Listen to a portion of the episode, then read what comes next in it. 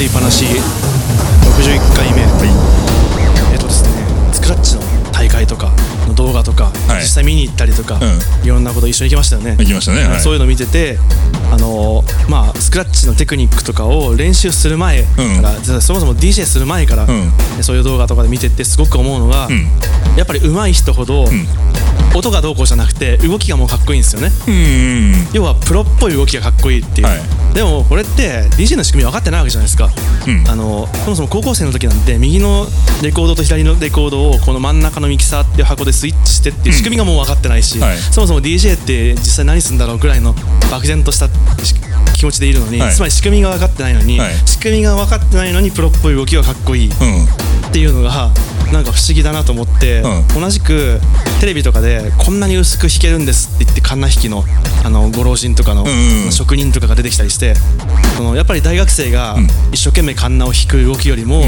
その職人プロの職人がすごいなんか遠くが見先が見えそうなぐらい細く切った、あのカンナ弾きとかの動きをするとかっこいいんですよね、かっこいいんですけど仕組み分かってないし あのなんでかっこいいと思えるのかが不思議でその他ありとあらゆる料理でもそうですよね、はい。あの中華鍋で火吹いてるのとかも、あのまあ、それだけでなんかかっこいいじゃないですか、はい。はいプロっぽい動きって、そういうので何でもかんでもある程度熟練した動きって、全部かっこよくプロっぽくあプロっぽいのはかっこよく見えて、これなぜだろうって思ったんですよね、で一番本気でなぜだって思ったのが、はい。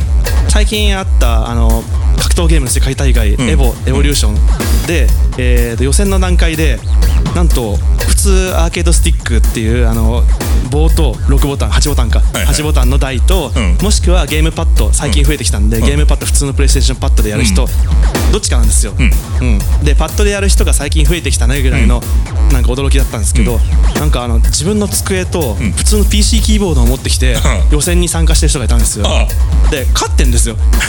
キーボードでもできるんだできるんですよ。一応できるじゃないですか、うん。あの PC ゲームって何でも。まあ一応ボタンがあればね、はい。でもやらないじゃないですか。格闘ゲームなんてやりづらいから、ん。っていうのを自分で自宅からちょうどいい高さの机持ってきて、うん。PC ゲーキーボード持ってきて、うん。パッてやってで相手プロゲーマーなのに勝っちゃったんですよ、1回だけ、まあ、その後その次敗退しちゃったんですけど、でやっぱり面白いからみんな動画を撮るじゃないですか、うでそのパパパパってあの格闘ゲームをやる時のキーボード操作特有の動きがはい。あって、はい。変変なんですけどね、すっごく変な動きをしてると それがこかっこよくて。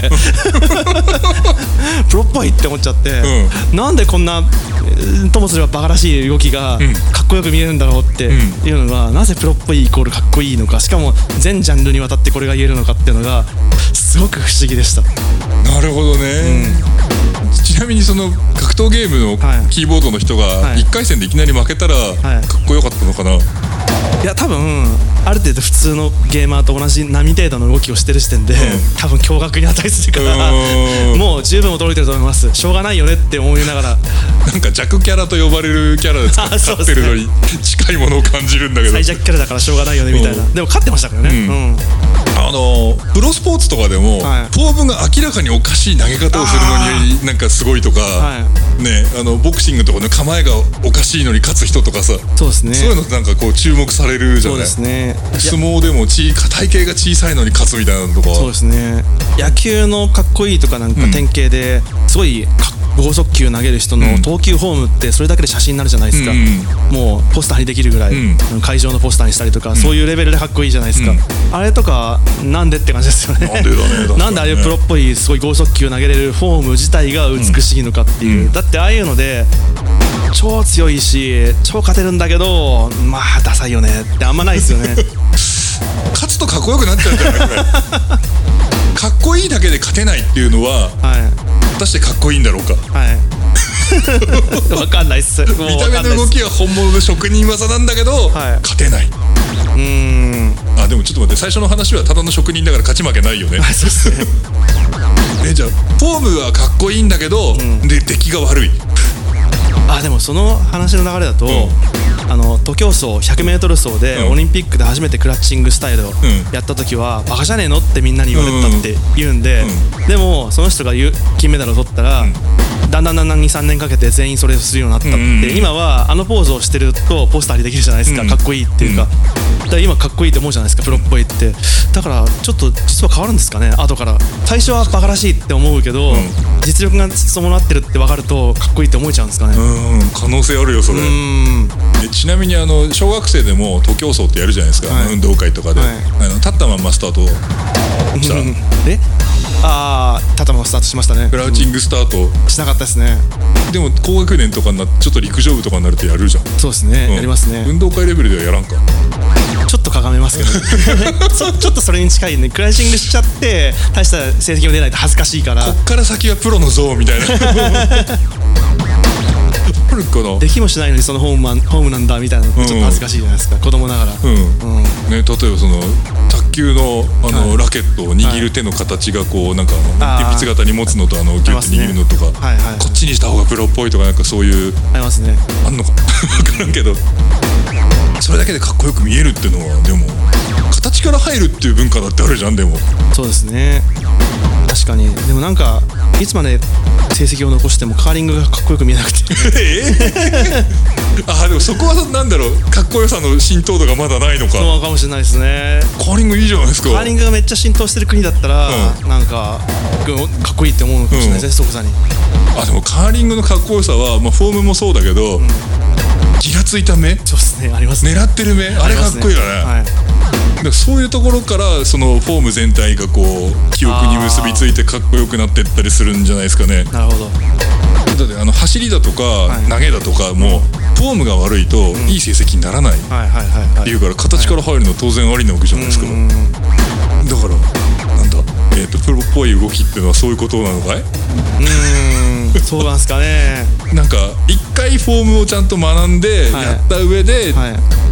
独自の部分を作っていくから、ん。その人のオリジナリティが出てかつかっこいいが維持されていく、んうん一回かっこよくなんなきゃダメなんじゃない？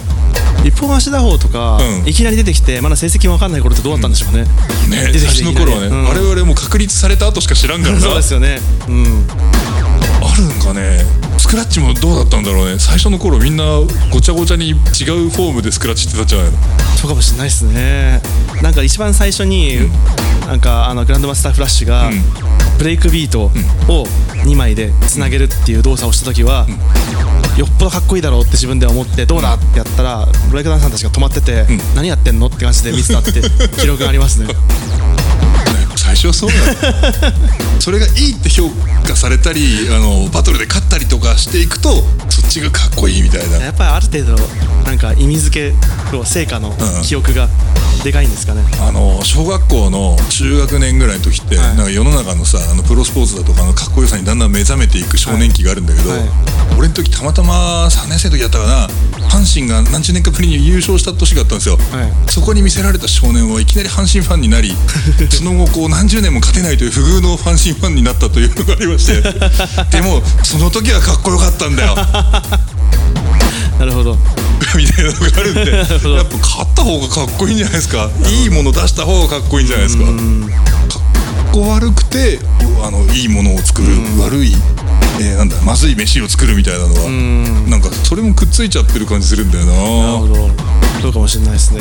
ゲームセンターとか行くと、僕は思うのは子供の頃からですけど、体感ゲーム全般、ん。もう全ての体感ゲームがどんなにハイハイスコア、ハイレベルでもあんまかっこいいと思わないなっていう動きが。なんでしょうね体感ゲームとかこんなに別に、まあ、別にストリートファイターの手首手元の動きでかっこいいかっつうと別にかっこよくないですけど。うん。あでもねそれはね、本当にかっこいい人を見てないからだと思う、ねあそうですか。うん、あのーガンシューティングでも、はい。ダンスダンスレボリューションでも、はい。かっこいい人はいますよ。極めちゃってる人が。なるほど。大体そういう人たちってその辺が極まっちゃってて他の部分がダメなんだけど 大変な。うん、でもねそれぐらい、はい。あのパラメータ全振りしてな。やってる人たちとかいるので、はい。そういう人たちを見ててかっこいいなって思う。いまたパフォーマンスとか見たいですね。やいいですね。そういうのは、あの見たらいいと思うんです。でもプロっぽい動き自分であのライブとか DJ するときに、これプロっぽい動きだからやってんだみたいな話ってある、あのーなんかよく、昔は音楽学校の美学校とかで、はい。DJ してるんですってジャンルの説明をすると、ん。まあ、片耳ヘッドホンの真似で、スクラッチの真似は、これこれっていう話をするんですけど最近言われるのは、ん。なんていうんですかね、まあ、寿司三昧のポーズですよね。EDM の あの EDM でビッグフェスティバルとかで両手を広げて寿司三昧のポーズするじゃないですか、はい。これって言われるんですよね、ああ時代が変わったんだ。ってそれがじゃあやっぱプロっぽいかっこいいっていうのそういうので変わってくるんじゃみんなあれかっこいいってことですよね。ううん、みんなやってるから。か？